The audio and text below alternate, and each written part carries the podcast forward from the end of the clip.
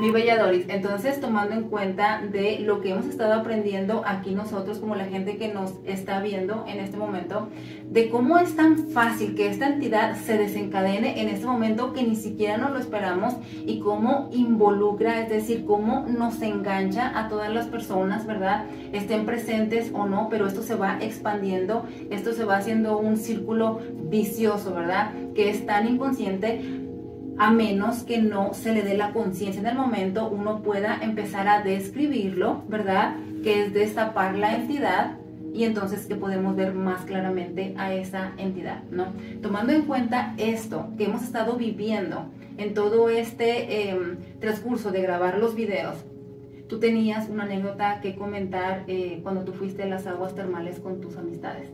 Sí, sí, fíjate que a mí lo que me pasó es que fui a las aguas termales y las que tienen las cuevas adentro, porque no voy a hacer comercial. Ay, qué rico. Sí, entonces nos metimos a las cuevas, en estas cuevas de aguas termales hay puras mujeres.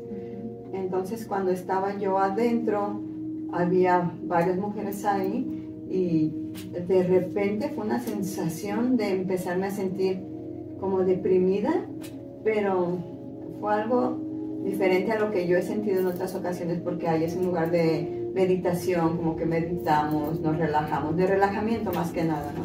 Entonces, cuando yo estaba sentada ahí, ya estaba en la cueva, en las aguas, empecé a sentir esta sensación de, de depresión. Me empecé a sentir deprimida. Ah, pero fue una sensación de, de muy deprimida. ¿De qué estoy haciendo aquí? ¿Por qué? ¿Para qué? Entonces empecé a sentir la necesidad, esta sí te la puedo así decir claro que fue una necesidad de tomar un medicamento.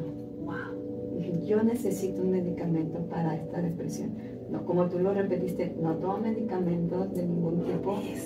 Este, nunca he creído en que yo respeto claro el trabajo de los médicos, por supuesto, y no estoy en contra, pero es algo que en lo que yo no creo y que siento que entonces a mí no me va a funcionar no, no tomo medicamento de ningún tipo.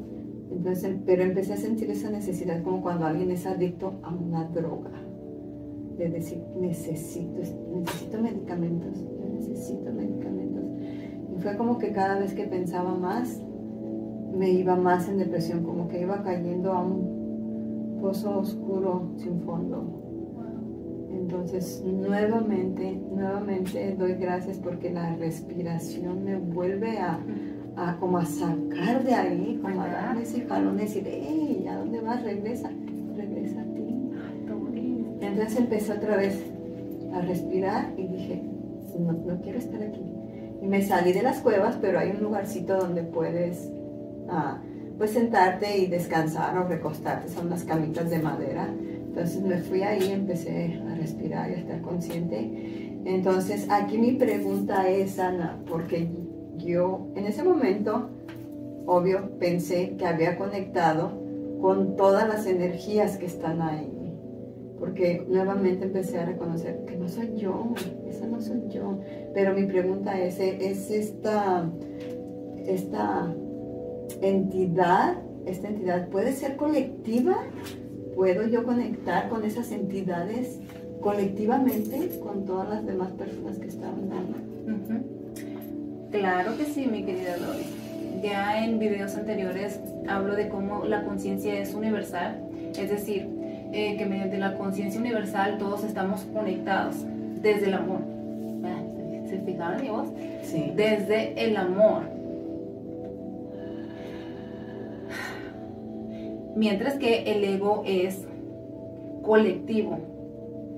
Explico ahí en estos videos cómo el ego nace de la conciencia universal, ¿no? Es una ramita eh, que viene de la conciencia universal y es así como el ego nos habla y se comunica con nosotros a través de esa, ese vínculo que tiene con nosotros, nosotros, la conciencia universal siendo nuestra madre.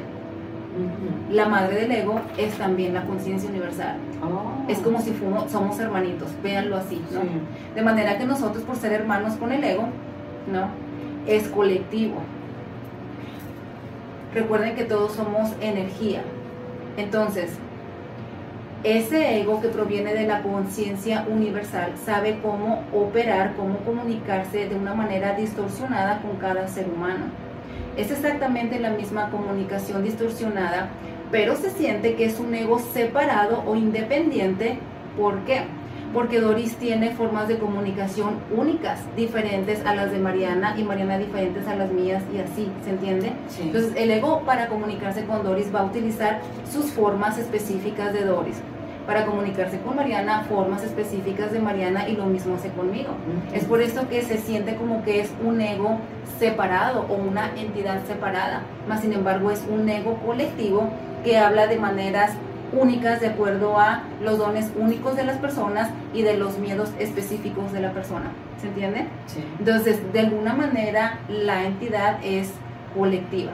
Es una sola entidad, ¿no? Es una es una red, véanlo así, pero que, que utiliza muy astutamente diferentes formas de comunicación con cada persona. Como decir, está utilizando mi lenguaje, mi lenguaje. Exactamente, así mismo. Está utilizando tus lenguajes. Ahora que eh, desde que yo saqué estos videos de las entidades, como les dije al principio, eh, las personas están viniendo más a mí preguntándome de las entidades, otras personas me están diciendo, ahora ya puedo ver mis amistades cuando cambia. Ese flashazo que mencionan en los videos, cuando cambia la, cara de la persona, ahora ya lo puedo notar. Ahora ya puedo notar que las reacciones de las otras personas, incluso las mías propias, puedo notar que, hey, esta no soy yo. Ya puedo identificar la separación, así como tú has dicho en tus ejemplos. Puedo notar que si bien lo estoy sintiendo, lo estoy experimentando, esta no soy yo. Y cuando hago la pausa, no, y respiro conscientemente, vengo a mi corazón, ahí todo se vuelve más claro. Puedo regresar completamente a mí y ver eso que estaba viviendo como un episodio más de la entidad. Así es.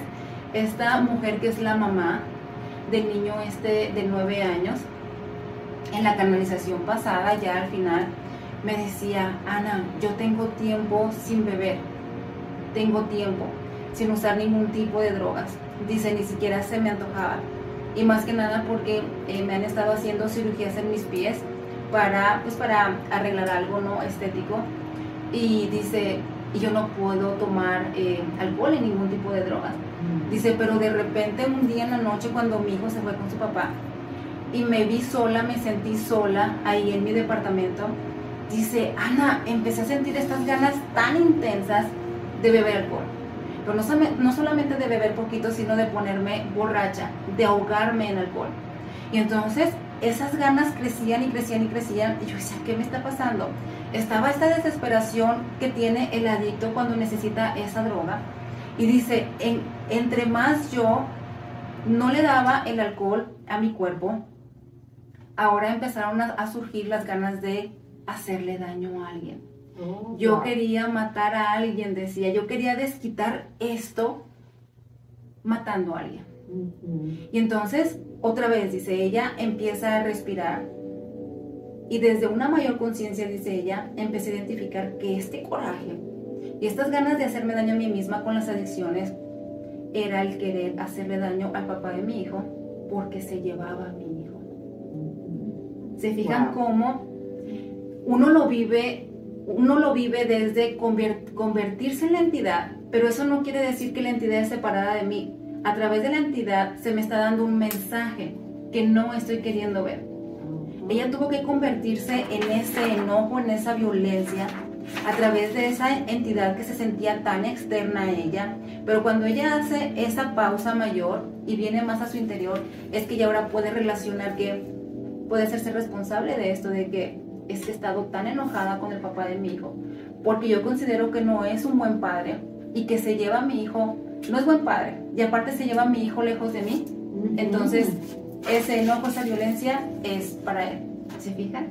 Eso solamente es un punto, porque hay todavía niveles más profundos de conciencia. mi pregunta era, dijiste, a través de la entidad estoy recibiendo un mensaje. Entonces, ¿se podría decir que las, estas entidades son necesarias en nuestra vida? Desde el nivel de conciencia, nuevamente hablábamos de esto antes de empezar a grabar los videos, hablábamos de que el ser humano, desde una programación que es una entidad, necesita sufrir para poder aprender. ¿Verdad? desde ese lugar sí es necesario. Desde el lugar de la conciencia total, por supuesto que la persona va a reconocer totalmente su dignidad y no se siente necesidad de pasar por estas situaciones de indignidad. Entonces cuando estoy en conciencia plena, no necesito ninguna entidad de ningún tipo. Ni siquiera se siente, ¿se acuerdan cuando hablábamos de esto, no? Tomando en cuenta la ayahuasca y esto. Y les decía yo, es que la persona que reconoce su dignidad, que es el reconocimiento de su ser divino, no va a sentir ni siquiera, ni siquiera un poquito de necesidad de la entidad. No va a haber en uno de verdad, no está. Eso no tiene sentido, no lo tiene, no está en uno de verdad. Eso no se siente ni placentero, ni sabroso, ni siquiera una curiosidad por saber, no está. Entonces llego a ese punto de la, de la conciencia plena a través de mi respiración con la práctica constante. Sí, exacto. Y ya tú lo has vivido. Sí, ¿te fijas? Vivido, sí, Así es. Pero para que me quede bien claro. Muy bien, mi Doris, sí. Y me encanta que tú estás diciendo, sentía eh, la necesidad de tomar, mira aquí, desde que empezaste, Doris, mi corazón empezó a latir tanto, tanto, tanto pero como forma otra vez de liberación como he estado desde que me levanté este bendito día, de verdad que lo celebro tanto. Mira, está latiendo tanto y se siente tanto. Siento, por supuesto, esa energía de miedo, de sufrimiento de las personas, pero está esta celebración, está mi corazón expandido y me estoy quedando con eso de verdad, porque lo estoy trayendo aquí en la superficie.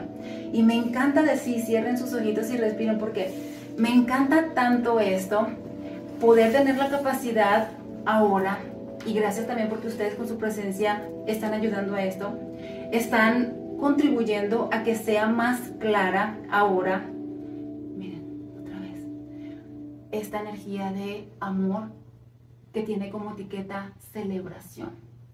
Como dentro de esa entidad, de esa oscuridad, ese sufrimiento que es la depresión, ¿verdad? Como dentro de eso estamos aquí encontrando y alcanzando y trayendo a la superficie la liberación.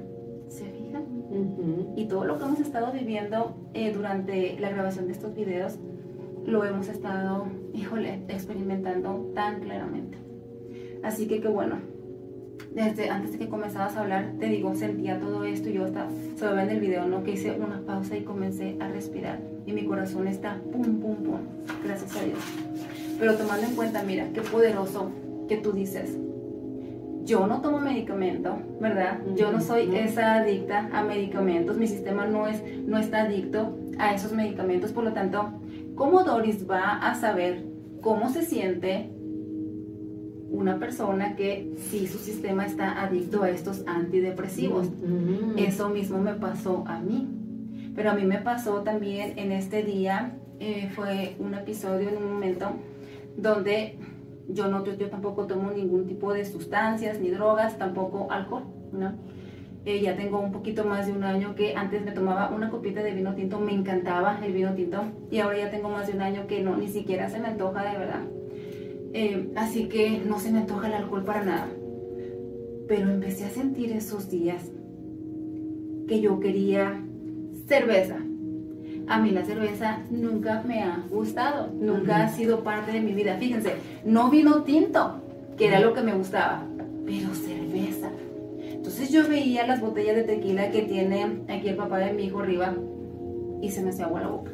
Y a mí el tequila nunca me ha gustado, a mí no, es algo muy fuerte, es demasiado fuerte para mí. Yo veía las botellas y sentía cómo se me hacía agua la boca y sentía esa desesperación que siente ahora un alcohólico. De que entre ese alcohol en el sistema, yo respiraba y decía, esto es tan interesante, que si yo a lo mejor tuviera historial de adicciones, caía y me la creía. Y a lo mejor me estuviera empinando esas botellas de tequila y a lo mejor iba a comprarme, no sé, unas cervezas a la licorería. Eso para mí fue fácil de identificar.